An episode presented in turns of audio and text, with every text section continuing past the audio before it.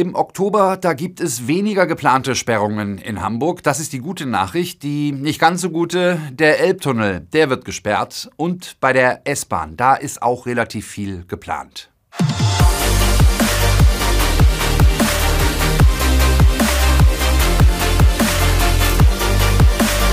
Die A7, die wird im Oktober ein ganzes Wochenende lang voll gesperrt. Vom 6. bis 9. Oktober zwischen Volkspark und Heimfeld, also inklusive des Elbtunnels. Hier werden neue Tunnelelemente für den Deckel Altona gebaut. Und während dieser 55 Stunden Sperrung geht die innerstädtische Umleitung in Richtung Süden ab Stellingen über die B5 zur A1 und zur A7. Richtung Norden, da geht es ab Heimfeld über die U7 zu den Elbbrücken und dann über B75 und B5 östlich der Alster Richtung Stellingen auf die A7 zurück. Und an zwei Wochenenden wird auch die Köhlbrandbrücke gesperrt wegen Bauarbeiten. Vom 13. bis 16. Oktober und vom 20. bis 23. Oktober. Die Umleitung erfolgt über die Katwigbrücke und ist auch vor Ort ausgeschildert. Wenn wir auf den S-Bahn-Verkehr in Hamburg schauen, dann steht die erste große Sache am 7. und 8. Oktober an. An diesem Wochenende wird zwischen Altona und Hauptbahnhof gearbeitet.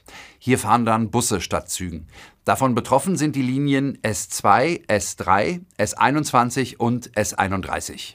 Bei der S2 und S21 gibt es einen Ersatzverkehr zwischen Stellingen und Holstenstraße vom 14. bis 29. Oktober. Auch bei der U3 gibt es eine Wochenendsperrung. Von Freitagabend, dem 6. Oktober, bis Sonntag, 8. Oktober fahren keine Züge zwischen St. Pauli und Rathaus. Da sind stattdessen Busse unterwegs.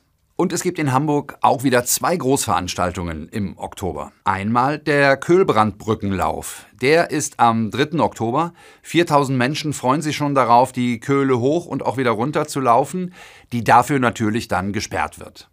Und richtig voll wird es am 2. und 3. Oktober in der Innenstadt. Hamburg ist in diesem Jahr Gastgeber für das Fest der deutschen Einheit.